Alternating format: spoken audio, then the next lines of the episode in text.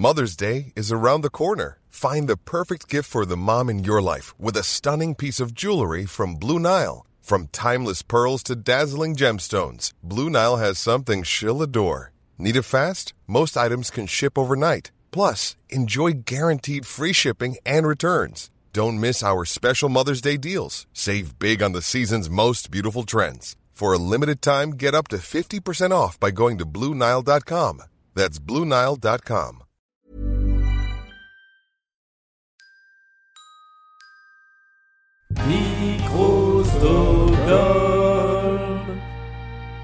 Excuse me, you talking to me? Oui, You talking to me? oui, oui, je parle de toi. Monsieur Gildas. Excuse me, you talking to him? Oui, Yeah, you talking to him. Yeah, okay. oui. Je lui parle. Donc, Excuse me, you fuck my wife? Mesdames et messieurs, êtes-vous prêts pour la bagarre C'est qui le plus fort euh, L'hippopotame ou l'éléphant? Non, mais c'est quand même- L'hippopotame, c'est quand même très très fort. Messieurs, bienvenue au Fight Club. Pas de coup bas, pas d'entourloupe, je veux un combat propre, c'est compris? Bienvenue dans C'est qui le plus fort, le podcast de la bagarre. Aujourd'hui, c'est un combat de poids lourd du cinéma. C'est Travis Bickle contre Tony Montana, Al Capone contre Frank Serpico, Michael Corleone contre Vito Corleone. C'est l'heure du combat que euh, beaucoup de monde attendait, Robert De Niro contre Al Pacino. Pour arbitrer ce choc des titans, je reçois celui qui a décidé de consacrer un podcast entier, et quand je dis un podcast, c'est un podcast en plein d'épisodes, à Robert, mon gars sûr, François De Niro, enfin François Co. Salut François, comment ça va? Ça va bien, ça va bien. Je suis sous des tonnes de neige actuellement. Enfin, pas physiquement, littéralement, mais euh, voilà, dans la, dans la montagne, ça a beaucoup, ça a beaucoup poudré. Voilà. Bon. Euh, oui, du, du- du coup, le, le festival de la comédie française approche à grands pas, non? Oui, les premiers titres tombent et nous tremblons, comme l'avait prédit Juan Branco. Voilà. L'Isère a peur. Ouais, c'est ça. Bon, alors, euh, dis-moi, pourquoi est-ce que tu as accepté d'arbitrer ce, ce, ce duel au sommet, sachant que j'imagine que même si... Bon, je sais que tu as une petite préférence, mais, mais que tu sais rester professionnel, mais, mais quand même, tu les aimes tous les deux. Bah oui, oui, oui, carrément. Bah c'est l'actualité en fait qui nous qui nous a poussé un petit peu à, à orchestrer cette bagarre. c'est la la sortie sur Netflix du film The Irishman où les deux euh, se rejoignent et partagent l'affiche pour la quatrième fois et de façon euh, peut-être la plus significative depuis le début de leur carrière respective. Et, et voilà, c'était l'occasion euh, rêvée. D'accord. Je crois que tu vas consacrer un, un épisode de ton podcast à The, The Iri- Irishman, non? Tout à fait bon à faire un, un doublé avec euh, Joker, Joker de, de Todd Phillips. D'accord. où, où Robert euh, joue le un espèce d'antagoniste, Oui, voilà, qui est une réminiscence de ses rôles passés. j'ai l'impression que tu veux vraiment qu'on parle de Juan Branco dans ce podcast, je sais pas pourquoi. mais- il, il est là, tel une ombre, il rôde, prêt à frapper. Euh, alors dis-moi, est-ce que, est-ce que tu te sentirais de rappeler euh, rapidement qui est qui pour, euh, je sais pas, euh, les gens qui viennent de découvrir le cinéma américain ou, juste pour euh, ceux qui veulent, celles et ceux qui veulent se rafraîchir la mémoire? Bah, c'est vrai qu'en plus maintenant, c'est des, deux acteurs qui ont chacun euh, 50 ans de carrière et qui ont une image peut-être un petit peu plus écornée dans les années 70 ou 80 typiquement, hein, qui, ont, qui ont pas mal de casseroles euh, dans leur filmographie récente. Même si The Irishman a un petit peu remis des pendules à l'heure et heureusement, c'est pas plus mal. Bah c'est hum, alors c'est deux acteurs qui dont on n'a pas arrêté de, croiser les filmographies et de les comparer euh, pour pour des motifs qui se justifient plus ou moins. C'est-à-dire qu'ils sont tous les deux New-Yorkais, ils sont tous les deux d'ascendance euh, italo-américaine. Ils ont commencé plus ou moins en même temps. Ils ont trois ans d'écart, voilà. Et hum, ils ont eu c'est un petit peu leur drame peut-être, le, le, zénith de leur carrière dans les années 70, où c'est la, la, période où ils ont enchaîné chef-d'œuvre sur chef-d'œuvre marquant.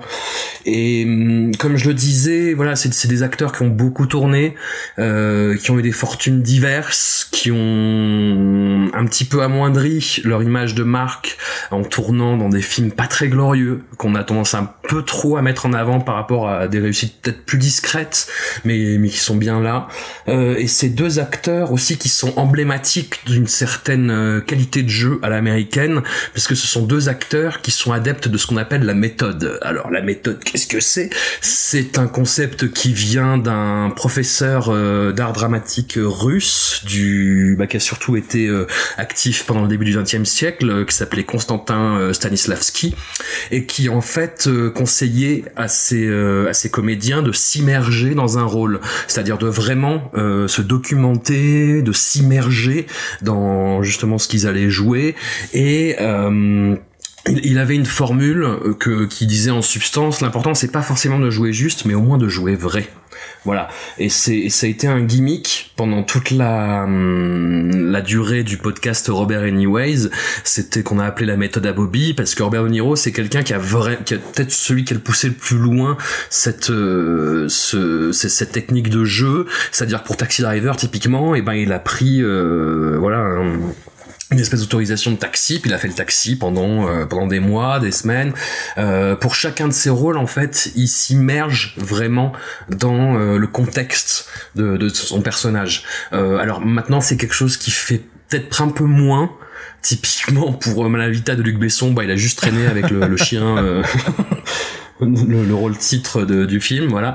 Mais et Al Pacino, disons qu'il a qu'il a ça, mais que c'est plus son son background théâtral qui, qui, qui va l'aider et le soutenir et lui fournir une assise par rapport justement à sa façon d'appréhender les rôles. Voilà. En gros, c'est du très très très résumé. Hein. J'ai même pas parlé des, des, films emblématiques de chacun, mais on va y revenir de toute façon. Oh oui, oui, on va on va avoir l'occasion d'en parler. Mais euh, non, bah écoute, merci, c'est intéressant. Euh, c'est très intéressant et, effectivement, je pense que globalement, tout le monde voit à peu près qui est qui. Et, et les films, on va y revenir. Donc c'était intéressant de, de, parler de Monsieur Stanislavski. On n'en parle pas tous les jours non plus. non, mais c'est vrai. Bon, bah écoute, je pense qu'on est paré pour, euh, pour les mettre dans l'octogone sans règle. Hein. Je suis chaud. You? Okay. I'll play with. Okay. Do you wanna play rough? Okay. Uno. Say hello to my little friend! Okay. You wanna play rough? Okay. Go. Okay, you like that? Huh? You want more?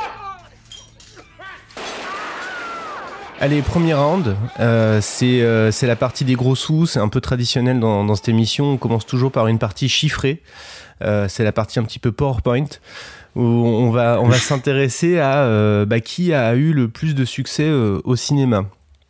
Alors, mm. en termes de, en termes d'entrée, hein, je parle bien sûr. alors je me suis, j'ai, comme c'était du PowerPoint, le, le, marketeur en moi a pas pu s'empêcher de, de, traiter cette partie-là. Euh, et puis j'ai eu du bol parce que quelqu'un l'a fait à ma place, donc j'ai eu juste à euh, prendre un excellent article euh, blindé de, de, de, graphes euh, en tout genre. et c'est sur le site Eldorado d'ailleurs, qui est très intéressant, eldo.co. Je ne sais absolument pas quel est le, le, le, sujet du site, mais en tout cas il y a une longue comparaison en cinq chapitres entre, entre Al et Robert. alors, je vais vous la faire courte. Mais euh, à ton avis, euh, François, euh, qui, qui a eu le, plus de succès commercial dans sa carrière? Bah, Étant donné qu'en termes de volume, Robert compte une quarantaine de films supplémentaires, j'aurais tendance à dire que la, quantité joue sur la qualité. C'est ça, t'as as, tout résumé. En fait, il y a, y, a plusieurs, y a plusieurs points intéressants à noter. Donc, effectivement, le premier, c'est que, bah, c'est que De Niro ayant joué dans 83 films au total, euh, contre 57, je crois, pour Pacino. Euh, effectivement, forcément, il, a engrangé plus de box-office, puisqu'on on est aux États-Unis, donc on compte en, recettes, on compte pas en entrée. Euh, après, il y a quelques petits points qui sont intéressants. Le, premier, c'est que euh, si on avait arrêté ce compteur euh, à la fin des années 80, c'était Pacino qui était devant. Ouais. Euh, sachant que tous les deux ont eu quand même, euh, évidemment, comme tu l'as résumé euh, tout à l'heure, le, le- le pinacle dans leur carrière critique et commerciale, c'était évidemment les années 70 et, et, les années 70, j'allais dire 80, mais même 80, c'était déjà un petit peu fini, à part quelques quelques comètes. Ce qu'on peut dire, c'est que bah, Pacino s'est fait de plus en plus rare au cinéma à partir des années euh, 90. Et c'est là où De Niro, par contre, a continué à jouer en diversifiant ses rôles, euh, en rentrant de plus en, plus, dans, des rôles de comédie, et avec des, fortunes diverses. Voilà, on, en- reparlera tout à l'heure. Et la, la courbe de leur, euh, la courbe de leur succès commercial s'est croisée en 1998. Voilà, en 99. C'est le moment où, euh, où euh, De Niro est passé devant Pacino en box-office cumulé depuis le début de leur carrière. Donc, euh, et à partir de là, ça n'a été que. euh, que, que bah, la, la courbe bleue de De Niro monte, monte, monte et celle de Pacino stagne, puisque c'est vrai que depuis, euh, depuis la fin des années 90, il s'est quand même fait plutôt rare au cinéma. Bah, le- je crois que le plus gros succès de De Niro, euh, assez, bizarrement, ironiquement et paradoxalement, c'est le deuxième volet de, de la trilogie euh, Fuckers. de mes, mes, mes, mes beaux-parents et moi, mon beau-père et moi, Ouais. en gros. Et là, je crois que c'est mon beau-père, mes parents et moi qui a été le, son plus gros, gros, gros succès au box-office, ce qui est un peu triste. Alors, je pense que tu connais le, le- le- le- les cinq films euh, qui ont le plus rapporté de, qui ont eu le plus de succès pour euh, Robert De Niro. Oula. Euh...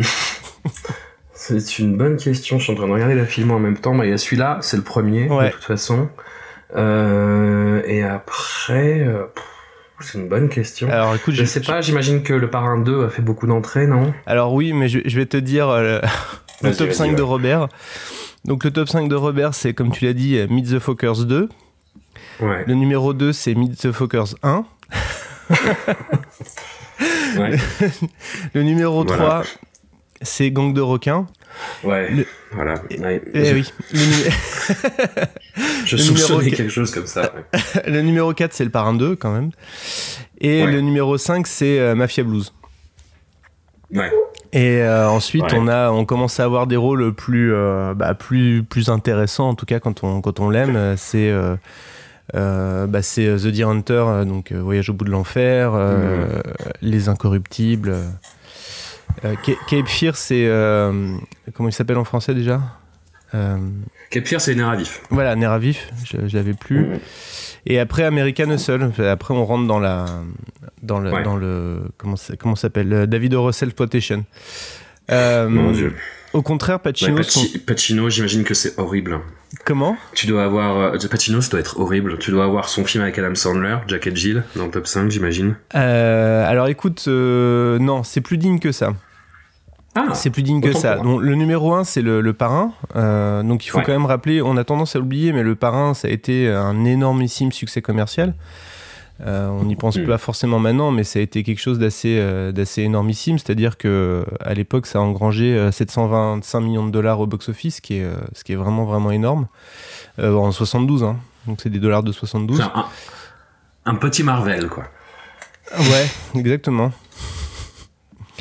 Euh, ensuite, euh, et alors dans le classement après, euh, tous les films suivants, quand on cumule, quand on compare leur classement, c'est des films de De Niro qui ont marché. Pour retrouver un, un- un autre film de, de Pacino qui a qui a mieux fonctionné qu'un film de De Niro, il faut aller au Parrain 2, donc où ils étaient tous les deux. Et après les films suivants de, de Pacino en termes de succès, c'est Dick Tracy. Ah ouais. Bon. Ok. Un après-midi de chien. Et après, euh, il, faut aller, euh, Oui, il faut aller aussi loin que euh, Ocean's 13 et, et enfin Serpico. Quoi. Donc voilà. Donc c'est ça le, Effectivement, les, plus top, les, top, les top commerciaux de, Pacino. Et alors un der- dernier point intéressant, euh, bon on va, on va quand même donner le point à Robert parce que c'est comme ça, hein, parce qu'il a, il a fait plus de, il a, il a, la question était qui a le plus engrangé d'argent, bah, c'est Robert. Néanmoins, il faut noter que euh, en moyenne par film, euh, et je pense beaucoup grâce au premier parrain, euh, euh, Pacino a fait en moyenne plus de plus d'argent par film, enfin plus d'entrées par film. Voilà. Est-ce Ouais. que tu es d'accord pour accorder ce premier point à, à Robert? Ah bah, attends le choix. Je pense qu'on n'a pas, on n'a pas le choix. Catches, hustles, part of one big team. Bats himself the live long day. Babe Ruth, Ty Cobb, and so on. this team don't field, what is he? You follow me? No one. Sunny day, stands are full of fans. What does he have to say? I'm going out there for myself. but I get nowhere unless the team wins. Team.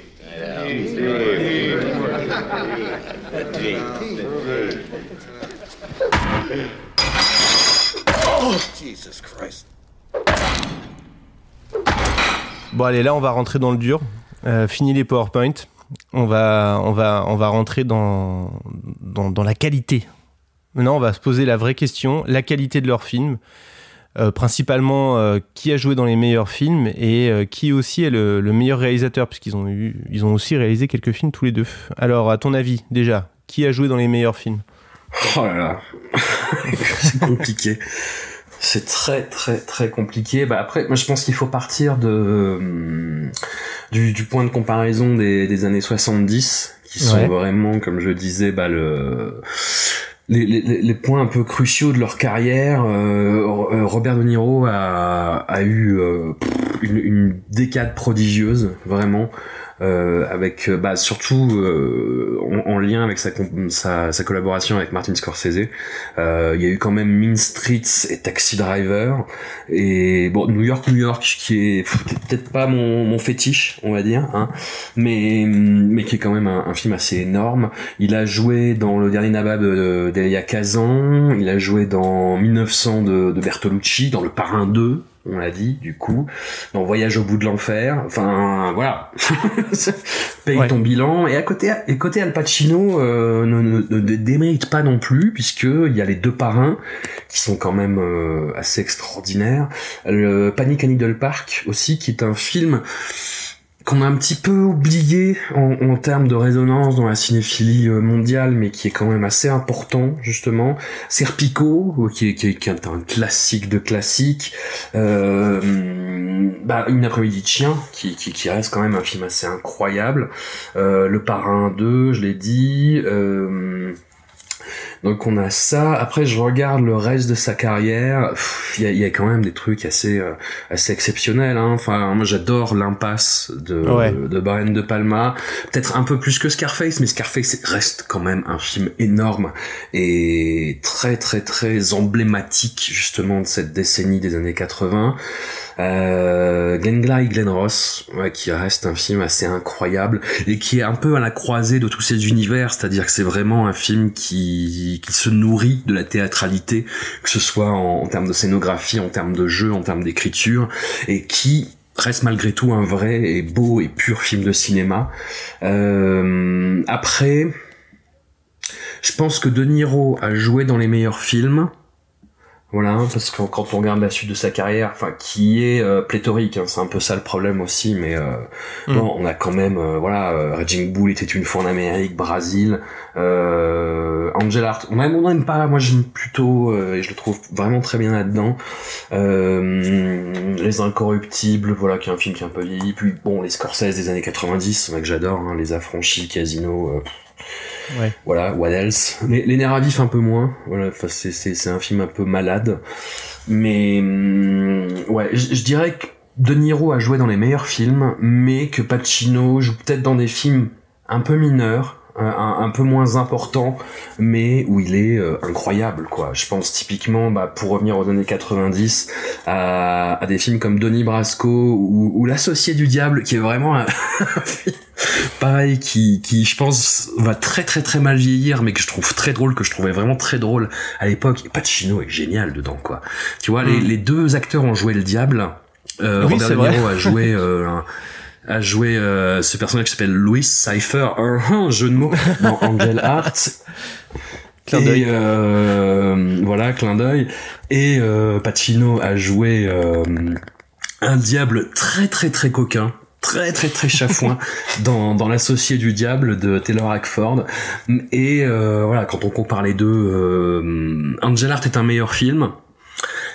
Euh, L'associé du diable est un film plus drôle et où Pacino euh, se régale et c'est communicatif quoi. Hmm. Voilà, Et je alors, sais pas euh, si j'ai répondu à ta question du coup. Non, mais en partie, attends. C'est une, grande Ah. question, ça appelle une grande réponse. Euh, Voilà. Est-ce que, euh, est que Robert De Niro a joué dans plus de mauvais films que Al Pacino? Oui. fatalement. Fa- non mais fat- fatalement, oui. oui, oui, tout à fait. Après, ouais, je pense que les années 2010 sont des années très très cruelles pour tous les deux. Et que The Irishman est, est une espèce de, de, de pirouette complètement sidérante par rapport justement euh, à, la qualité de leur filmographie dans, dans cette décennie un peu malheureuse. Mais euh, oui, bah, ne, ne serait-ce qu'en termes de volume, hein, enfin, tu, tu vois, puis ty- typiquement, euh, Pacino a commencé en 71 dans Panic à Needle Park. Euh, de, de Niro avait déjà tourné une dizaine de films dont Ouais. neuf mineurs, tu vois. Enfin, non, j'exagère. Les, les premiers de Palma ont, sont sont datés, sont pff, beaucoup moins intéressants qu'ils ne pouvaient l'être à l'époque. Euh, Bloody Mama de Roger Corman est un film très intéressant, mais qui, pareil, a pris un petit peu un coup dans l'aile. Mais euh, voilà, le, le temps que euh, Pacino arrive sur les écrans, De Niro avait déjà euh, cinq casseroles, quoi. Tu vois Et ça va être un petit peu le, le thème de la comparaison de leur carrière, quoi. Bon, et alors, euh, est-ce que tu, tu penses que tu peux les départager sur leur, euh, leur travail de réalisateur? Bah là, pareil, c'est hyper compliqué. Le, mais en, en même temps, c'est euh, c'est pareil, c'est assez représentatif, je pense, de leur euh, de, de leur personnalité artistique. Les films de De Niro penchent vraiment du côté de, de Scorsese. Enfin, c'est euh, c'est même, enfin, c'est même beaucoup trop flagrant hein, dans dans le cas d'I- d'Il était une fois le Bronx, enfin c'est évident parce qu'il y a vraiment une même musicalité du montage, euh, d'utilisation de la voix off, de caractérisation des personnages, de hum, de dépeindre avec une fascination ambiguë le monde euh, du crime. Euh, et dans Raison d'État, le c'est marrant parce que c'est un film qui ressemble un peu en creux à, à The Irishman ou à, des films ultérieurs de, Scorsese euh, sur sa façon justement d'appréhender la matière historique et, et voilà c'est des films vraiment sous influence qui sont très propres techniquement, qui sont irréprochables, mais qui manquent peut-être un petit peu de personnalité. Les films d'Al Pacino, euh, en tant que réalisateur, sont vraiment essentiellement des hum, déclarations d'amour à, à la discipline théâtrale. Le, Mm. le plus connu, c'est c'est Looking for Richard, qui est vraiment un jeu euh, par rapport à ça, un, un- un jeu très très très poussé justement où il se met lui en scène, en train de mettre en scène Richard III, qui l'interprète aussi, où il montre un petit peu justement les euh, ces trucs de comédien, ces trucs de metteur en scène aussi. Euh, et, et, et ces deux autres films sont bah, sont du même tonneau en fait. Hein. C'est vraiment ça. C'est euh, regardez-moi m'éclater sur une scène. Regardez à quel point la, la vista théâtrale c'est quelque chose de fondamental dans ma façon d'appréhender mon art. Enfin. Et c'est un peu le, le, le dilemme qu'on peut avoir par rapport à, à, à ces deux acteurs. C'est comme je le disais, il était une fois le Bronx et euh, Raison d'État, les films d'Al de Robert De Niro pardon comme réalisateur, sont vraiment euh, propres techniquement et plus engageants que les films de Pacino, qui sont des, des espèces de trucs expérimentaux, euh, pas pas underground, faut pas abuser, mais euh, voilà Hmm. moins facile d'accès, mais avec plus de personnalité. D'accord. Voilà. C'est donc c'est très très dur de trancher en fait. Comme c'est très très dur de trancher entre les deux en fait. Oui. Donc euh, j'aurais tendance à leur mettre euh, un point chacun là pour euh, pour le coup en fait. D'accord, ok.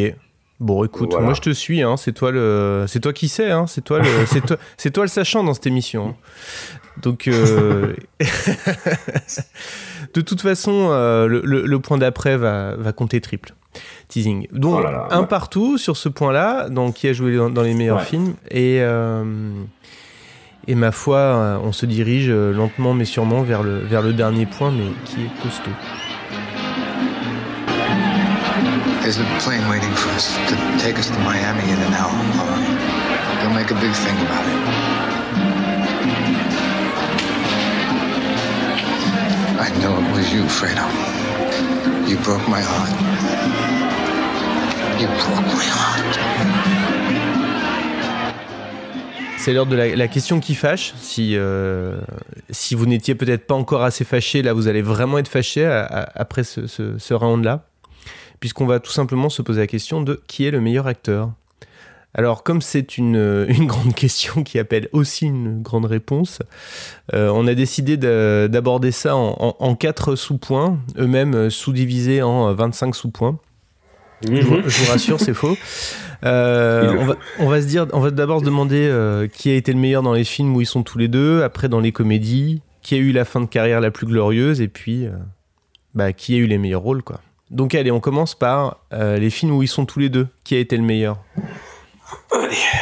Alors, bah le premier c'est le, le Parrain 2 où ils partagent l'affiche mais ils ne sont jamais ensemble hein, pour une question de temporalité vu que euh, Robert De Niro joue euh, Vito Corleone euh, jeune et que bah voilà le personnage de Al Pacino Michael euh, était un était un bambin à cette époque-là. Alors le c'est très technique dans ce film-là parce que Robert De Niro, euh, typiquement, voilà, il a eu l'avantage sur Pacino parce qu'il joue euh, en italien. C'est un de ses deux rôles de, dans sa filmographie. Le deuxième étant le, le catastrophique Manuele d'Amore dans les années 2010, que je, je ne conseille pas. Euh, voilà, il a dû jouer en italien avec en plus l'accent sicilien. Euh, voilà, rien que ça, c'est une performance. Et en plus, il doit camper un jeune Marlon Brando, quoi. C'est-à-dire qu'il doit en plus s'inspirer de la performance de, Marlon Brando dans le, premier parrain, en l'adaptant vraiment euh, bah, avec plusieurs dizaines d'années euh, de moins. Et, voilà, la, la performance est incroyable, mais dans le même temps, Pacino est monumental. Dans, le- dans le même film parce qu'il y a ces deux temporalités donc il y a l'arrivée de Vito Corleone euh, aux États-Unis comment il va devenir euh, le parrain euh, et à l'époque contemporaine entre guillemets là euh, l'espèce de déliquescence qui frappe la famille Corleone avec à sa tête donc Michael joué par Al Pacino qui va devoir démêler un nœud de vipère se dépareiller de, de ses attaques en justice enfin il est attaqué de toutes parts et il s'en sort euh, j'ai envie de dire magnifiquement, bon, faut pas trop glorifier la pègre non plus, même si ces films-là ont fait le boulot avant nous, mais euh, il est incroyable. Voilà, cha- cha- chaque, euh, film du parrain a sa réplique emblématique. Le premier, c'est euh, je lui fais une offre qu'il n'a pas, qu'il n'a pas pu refuser. Dans le troisième, c'est Al Pacino qui dit. Attends, je vais essayer de le faire en anglais, mais ça va être compliqué. Enfin voilà, je, je pensais que j'en étais fini, mais ils me reprennent à l'intérieur. Voilà, mais pull me back in.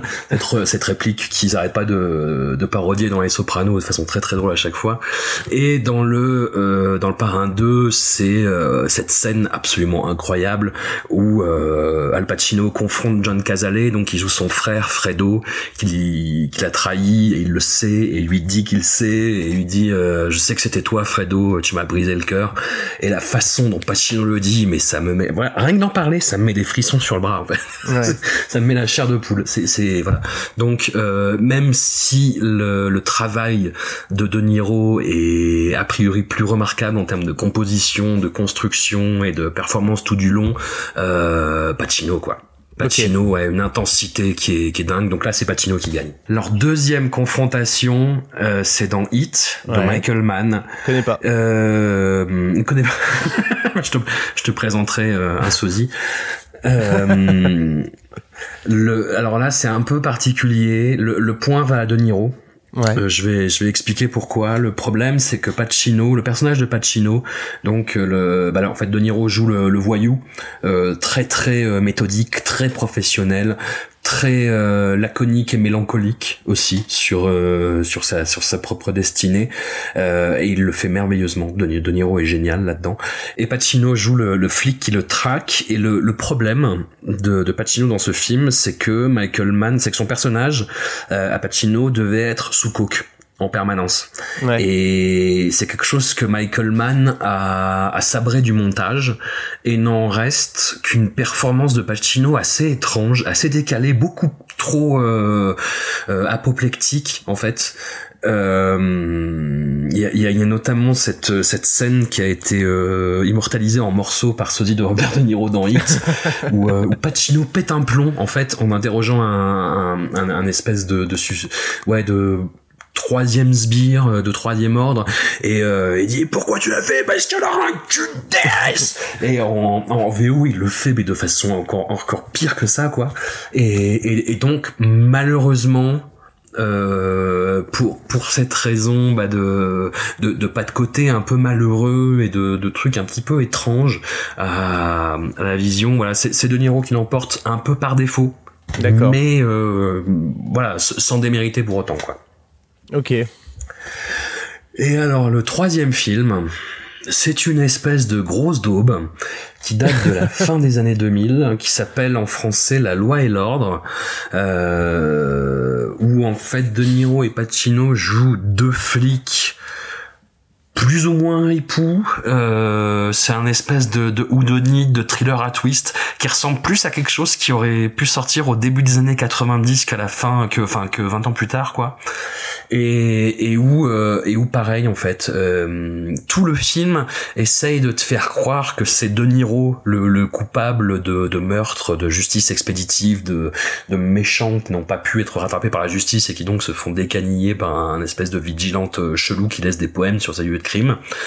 Donc tout le film te laisse à penser que c'est De Niro. Et en fait le gros twist, je, je voulais vendre, parce que de toute façon le film est pourri, euh, c'est, euh, c'est Pacino qui a tout orchestré depuis le début, et oui, souvenez-vous, au début on l'a vu jouer aux échecs, subtilité, intelligence du script, et euh, pff, bref, voilà, et voilà, pendant les trois quarts du film, c'est Pacino qui l'emporte, et à la fin, il est tellement, euh, tellement dans une espèce de démesure de ah ah, c'est moi le grand manipulateur, vous n'avez Ah ouais. rien vu venir, ah ah, que euh, pff, De Niro l'emporte de guerre lasse. D'accord. Voilà. Donc ça fait deux points pour, par défaut pour De Niro, mais Ouais. euh, voilà. Et The Irishman, euh, The Irishman, cas compliqué.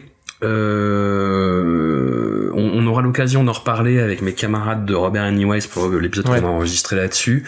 Mais euh, moi, il y a un gros truc en fait qui me qui me gêne, c'est dans ce film et dont tout le monde parle et c'est évident et on ne peut pas en- ne pas en parler, c'est le ce qu'on appelle le de-aging qui est donc le Mm. rajeunissement numérique des acteurs euh, et qui donne en fait aux acteurs cette allure de, de créatures numériques au milieu de, Ouais, de, de, ouais, de ouais. films euh, analogiques où enfin on a tout d'un coup on a l'impression d'avoir un cyborg un peu étrange qui, qui interagit avec les autres personnages. Moi c'est un truc qui me qui me sort du film à chaque fois Mm. et, et là particulièrement ouais, d'aucuns prétendent en fait que ça sert le propos du film, à savoir que euh, de toute façon, c'est des, flashbacks qui sont euh, directement liés de, des souvenirs de De Niro, qui sont fatalement altérés, en fait. Et euh, donc lui s'imagine comme ça parce que ce sont ses souvenirs. Enfin, et tout ça pour que la dernière heure gagne en intensité, justement, à, à partir du moment où il il, il se, bah, il, joue avec son, son, son âge réel en fait. Mm. Pff, Donc c- moi c'est un argument que je peux entendre, mais qui ne, qui n'efface pas euh, l'im- l'impression un peu désastreuse que je peux avoir en, en regardant euh, le résultat à l'écran quoi. Je dis pas que c'est raté, je dis que c'est trop étrange pour que ça passe. en fait. D'accord. Et, et Pacino, à contrario, euh, n'a pas à souffrir justement de, de, de ces affres numériques et offre une performance qui est qui est assez impeccable je trouve même même si De Niro dans la dernière heure du film est absolument incroyable les je pense qu'il y a égalité parce que le ils se font tous les deux bouffer par euh, par Joe Pesci je trouve qu'il s'en sort vachement mieux que ses deux petits camarades donc euh, zéro point pour The Irishman puisque c'est Joe Pesci qui gagne D'accord. Donc, euh, donc c'est Robert qui gagne le point des films où ils sont tous les deux alors. Voilà. Je, je, je laisserai les auditeurs trancher. L'histoire jugera. enfin, Juan Branco jugera. With the knowledge you've been given, you are now on the inside of what I like to call the Burns family circle of trust. Alors, euh, dans les comédies, point d'interrogation. Aïe aïe aïe. Ah bah, cas épineux. Hein, euh, dis- disons que Al Pacino ne s'est pas vraiment euh, illustré dans ce genre de choses, même si ses performances sont drôles en fait. Voilà, plus, plus que les films où il joue. Euh, il est très euh, gouailleur et, euh, et amusant, donc comme je disais dans, dans Associé du diable. Il y a, pff, ouais, je regarde sa filmo en fait en, en- en comédie stricto sensu. En fait, si je vois que le Jack et Jill, donc qui est une espèce d'abomination euh, comme seul euh, Adam Sandler peut en produire et en, en jouer, euh, où, où il joue son propre rôle d'ailleurs, où Al Pacino joue Al Pacino, donc il tombe amoureux de Jill, donc qui est la sœur jumelle de Adam Sandler, qui est jouée par Adam Sandler. Euh, voilà. D'un autre côté, on a De Niro qui a beaucoup, beaucoup, beaucoup tourné dans des comédies. Ça a même été un espèce de, de, de retournement de carrière, donc à la fin des années 80, à partir de la fin des années 90, début des années 2000, avec donc le Mafia Blues dont on parlait tout à l'heure, avec euh, la trilogie euh, des Fockers, avec euh, énormément d'autres choses en fait hein. et surtout dans les années 2010 il s'est mis à, à rejoindre un petit peu euh, des, des, des, trucs un peu gênants. Euh, bah, typiquement euh, le nouveau stagiaire de Nancy Meyers qui est un film que je trouve abominable. Euh, Dirty Papi alors qui est un film qu'on a un peu réhabilité euh, dans, Robert Anyways mais je crois qu'on avait vu après énormément énormément de mauvais films. Euh, donc voilà. Il a tourné donc dans Manoel d'Amore euh, L'amour a ses raisons en, français. Ce film italien à sketch absolument atroce euh, sur l'amour après, il, il a, euh, co- comme le faisait remarquer euh, ma camarade euh, précieuse Anouk dans, dans Robert Anyways, le problème de De Niro en acteur comique, c'est que il a un côté un peu euh, content de lui. C'est-à-dire que il, il sort, il sort une punchline et derrière il fait. Je- J'imite très mal De Niro. Ah, mais j'ai vu, Mais, je l'ai euh, vu. Quand tu l'as dit, je l'ai vu. ouais. Non, t'as vu Jean Dujardin qui imite De Niro, mais, mais c'est gentil. Et euh, mais par ailleurs, il joue toujours des, des seconds rôles comiques dans les films de David O. Russell, donc Ouais. euh, Happiness Therapy, American Bluff, euh, euh, Joy.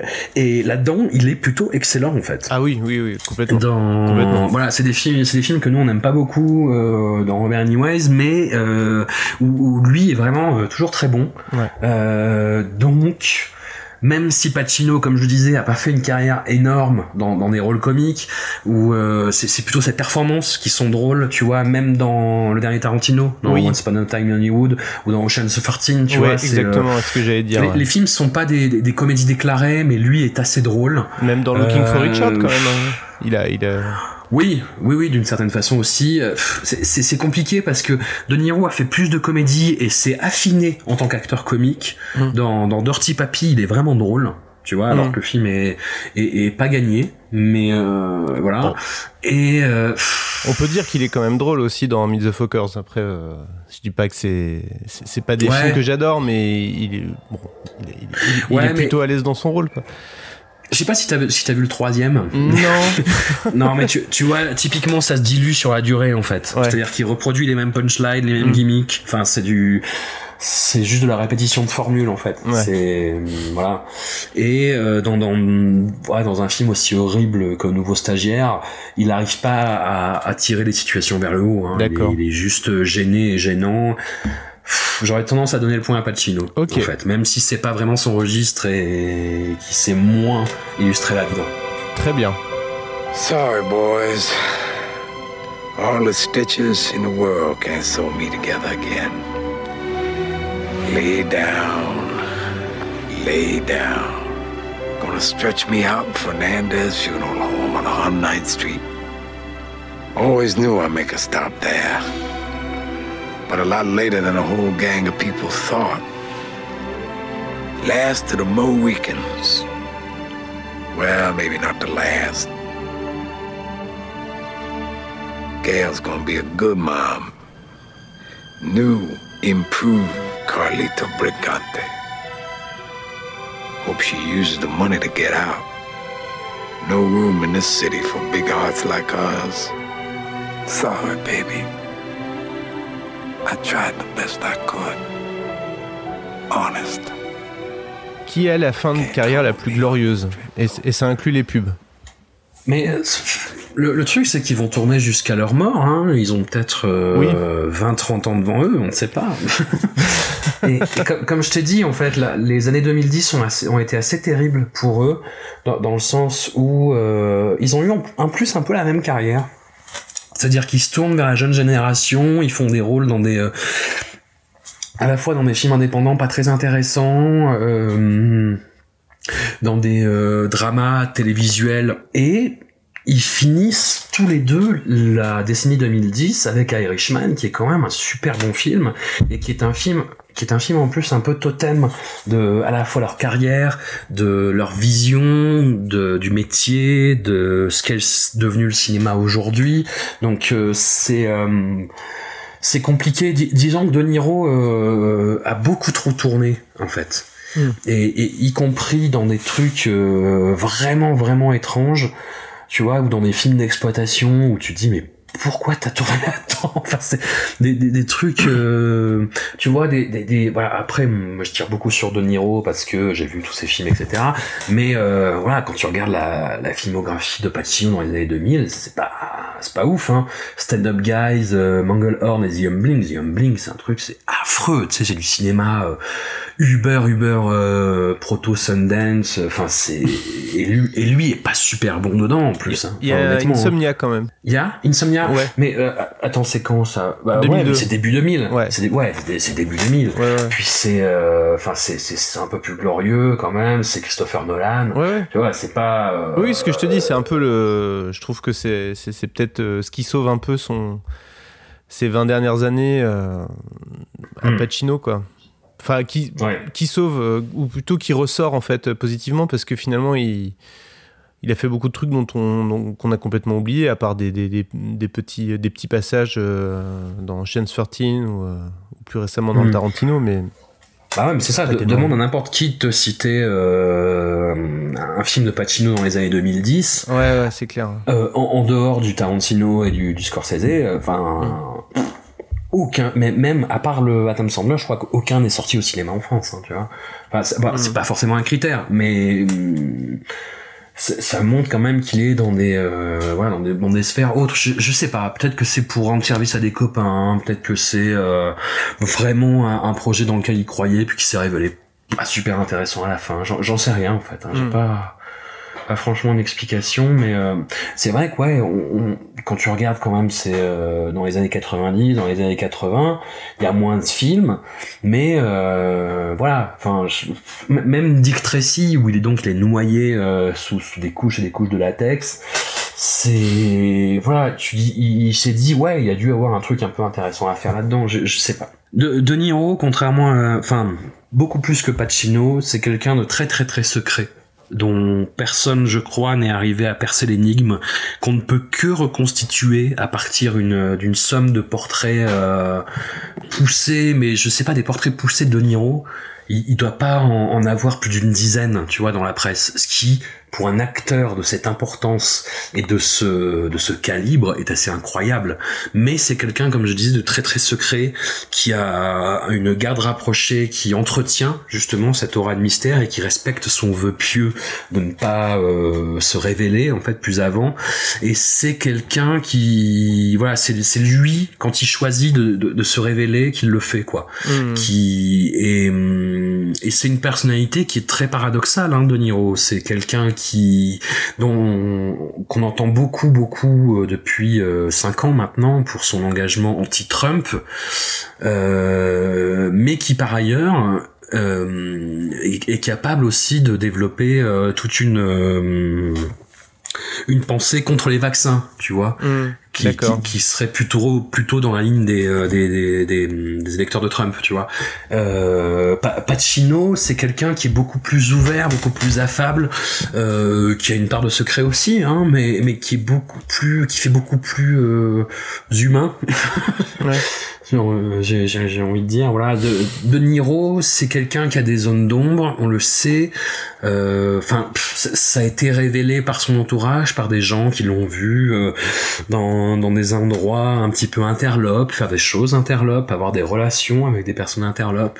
Euh, mais comme tout, je pense, membre du, du Star System a pu le faire à, à un moment, tu vois. Mhm. Voilà. Ah ouais.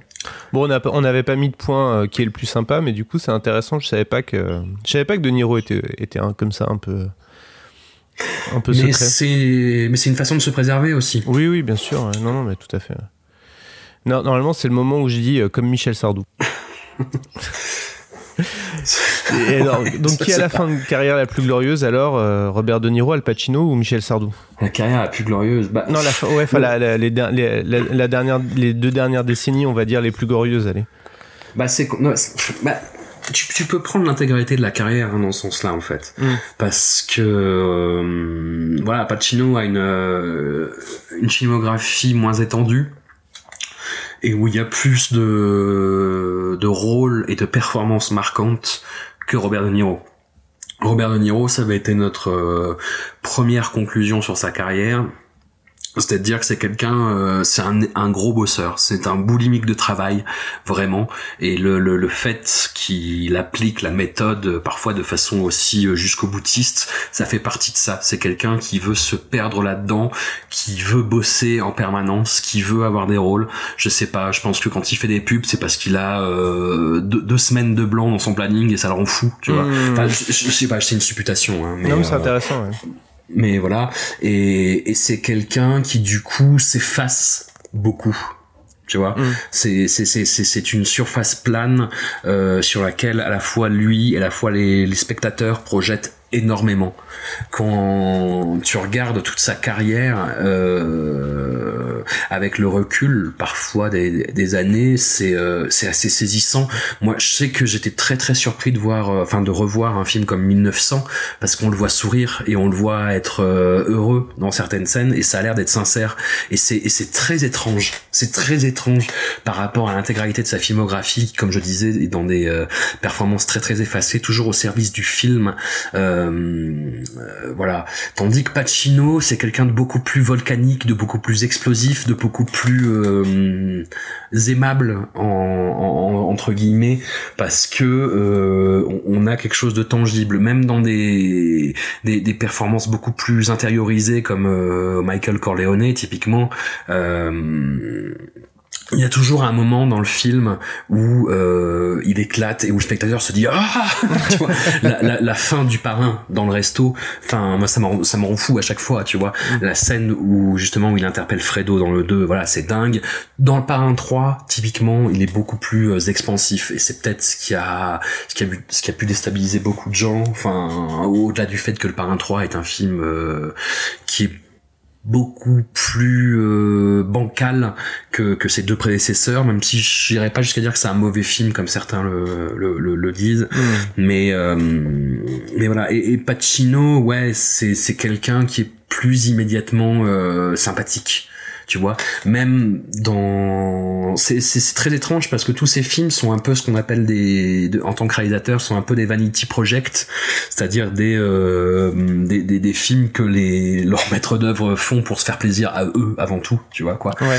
Et euh, Looking for Richard qui est le plus connu, je crois qu'il est le seul qui est sorti en France, bah typiquement c'est euh, c'est ça, c'est oh regardez-moi, oh là là, je crée, voilà, voilà, je- voilà. Mais tu vois, euh, contrairement à beaucoup de Vanity Project, euh, Pacino n'en sort pas euh, de façon désagréable ou antipathique. C'est euh, ouais, effectivement, ouais, c'est quelqu'un qui est volontaire, euh, qui s'interroge, qui se pose beaucoup de questions, euh, et c'est intéressant. Et il a envie que qu'on s'intéresse parce que lui trouve ça intéressant. Mais et hum, et du coup, la carrière la plus glorieuse, c'est celle de Pacino, évidemment. Euh, tu vois, en, en termes de volume, De Niro a fait euh, énormément de films pas terribles. Euh, Il y, a, il y, a, il y a pas de... pff, Si, il y a, il y a des films où, où sa performance brille alors que le reste du film est complètement nul, mais... Euh, Ouais, en, ter- en termes de volume, c'est pas ça, quoi. Enfin, c'est... euh, Bon. Ouais, il y a beaucoup, beaucoup, beaucoup trop de casseroles, quoi. Bon, donc on, on va, on, va, on va accorder ce sous-point-là à, à Al. You talking to me? You talking to me? You talking to me? Well, who the hell else are you talking? You talking to me? Well, I'm the only one here. Who the fuck do you think you're talking to? Oh, yeah? Huh? Okay. Huh?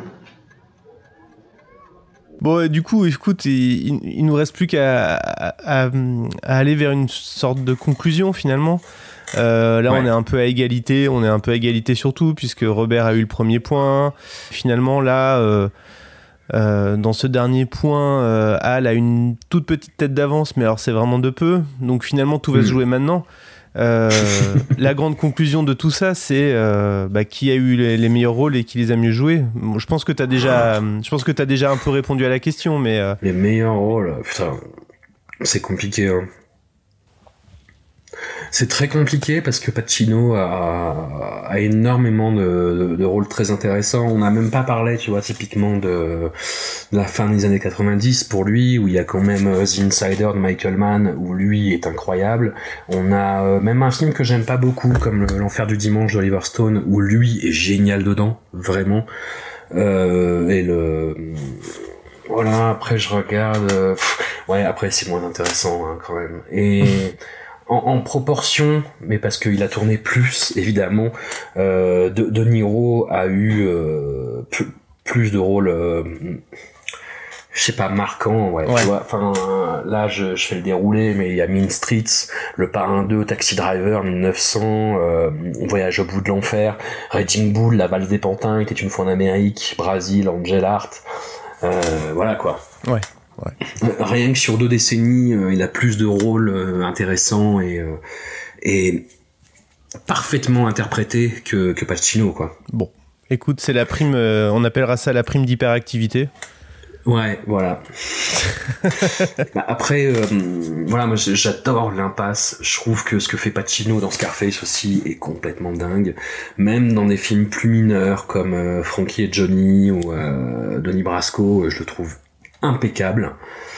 Mais euh, ouais, je sais pas. Je- Non, mais je pense que je pense que tu as répondu à la question, c'est que finalement, euh, on, on- on- ça, ça serait un peu absurde d'aller jusqu'à dire que l'un est meilleur que l'autre, même si euh, c'est un peu le Mm. propos de cette émission à chaque épisode de, de- de répondre de manière absurde à une opposition comme ça. Mais néanmoins, puisqu'il faut un vainqueur, il, il faut quand même dire qu'en termes de volume, tout simplement, euh, De Niro a fait plus.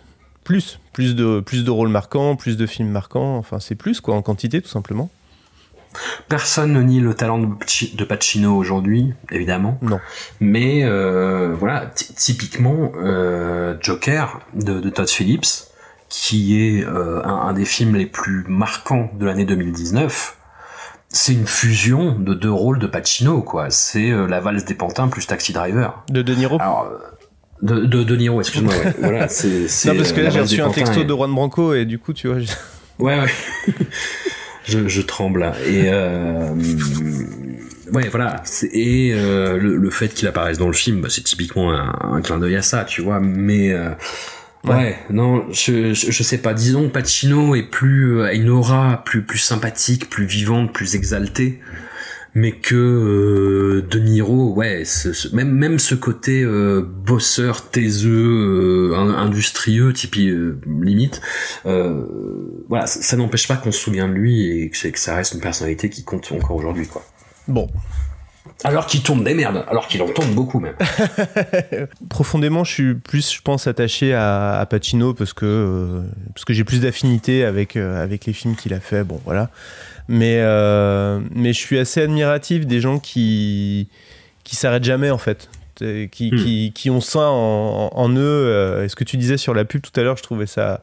Je sais pas si c'est le cas, mais, euh, mais, mais je- je- on- de ce qu'on voit de la filmographie de De Niro on- et de ce qu'on sait de lui, on, on imagine tout à fait le, le genre de mec qui, qui peut pas s'arrêter, quoi.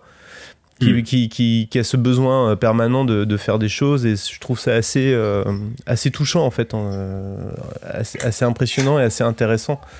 Euh, voilà, j'ai- j'ai- j'aime Non, beaucoup les, que ça- les gens comme ça. Peut-être que, peut-être que ça le fait marrer, en fait, tout simplement. Tu vois, De Niro euh, a fait une apparition dans la série euh, Extra de Ricky Gervais. Ah oui, c'est vrai. Et, euh, et où, où, en fait euh, il est euh, il doit avoir rendez-vous avec Ricky Gervais, il se retrouve avec son agent qui est joué par Stephen Merchant et, et il s'emmerde en fait et il attend et à un moment Stephen Merchant pour le distraire sort un, un stylo où tu sais quand tu le retournes tu vois une femme à poil. Et euh, et du coup et De Niro il regarde ça il fait oh putain c'est génial. Et d'un coup il est passionné et ils vont boire des coups ensemble et euh, et Disons que le truc m'a semblé trop sincère sur le moment pour pas en tirer une interprétation sur De Niro lui-même. C'est-à-dire que euh, je pense que c'est quelqu'un qui a un petit peu désabusé, qui a tout vécu, qui a tout vu, qui a 50 ans de carrière. Mais quand il rencontre un mec marrant, bah il se dit bah, j'ai envie de déconner avec lui. Ou quand il voit une pub euh, et que la pub est marrante, euh, il dit ouais bah pourquoi pas. allons-y. Ouais, ouais, ouais. Voilà quoi, tu vois. Ouais, ouais, ouais, Je sais pas, je pense qu'il y a un peu de ça. Non, bah écoute. C'est un mot de la fin qui me, qui me convient tout à fait.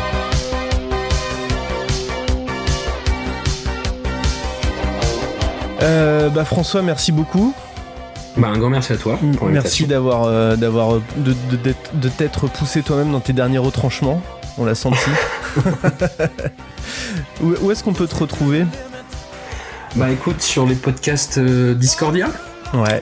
qui paraissent tous les lundis matins, euh, plus ou moins tôt, entre 7h et 10h on va dire le matin, et où euh, bah, il y a à la fois des émissions de débat euh, sur des, des sujets plus ou moins liés à l'actu, euh, donc ça s'appelle Discordia, et il y a aussi bah, des intégrales avec mes camarades Mathieu, Anouk, Amandine et Max.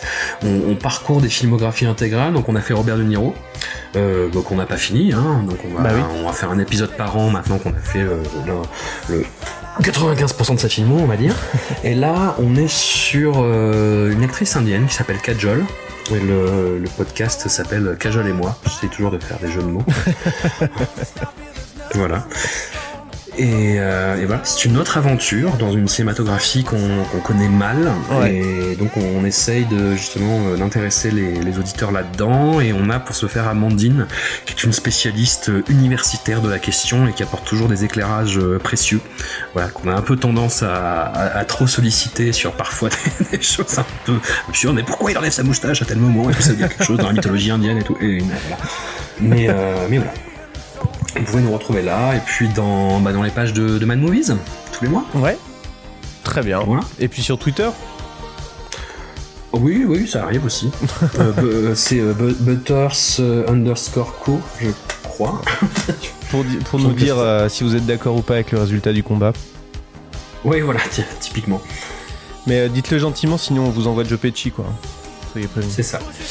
Bon, bah très bien. Bah écoutez, euh, vous pouvez aussi, euh, vous pouvez vous abonner euh, à C'est qui le plus fort sur les réseaux sociaux, Twitter, Facebook. Vous pouvez participer au Tipeee de l'émission qui peut nous permettre de repasser à un rythme hebdomadaire. Puisque là, c'est quand même, on, on est moins nombreux que pour préparer l'émission que, que en radio, par exemple. Donc c'est un peu compliqué de tenir le, le- le- le rythme hebdo. Bon, et bah François, à bientôt pour une prochaine. À très bientôt et encore merci. Allez, ciao. Ciao.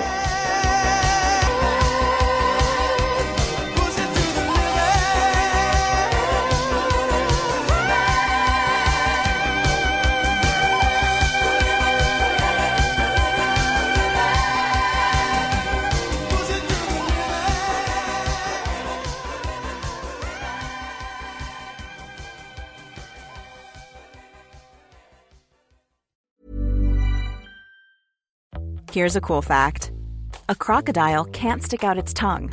Another cool fact you can get short term health insurance for a month or just under a year in some states. United Healthcare short term insurance plans are designed for people who are between jobs, coming off their parents' plan, or turning a side hustle into a full time gig. Underwritten by Golden Rule Insurance Company, they offer flexible, budget friendly coverage with access to a nationwide network of doctors and hospitals. Get more cool facts about United Healthcare short term plans at uh1.com.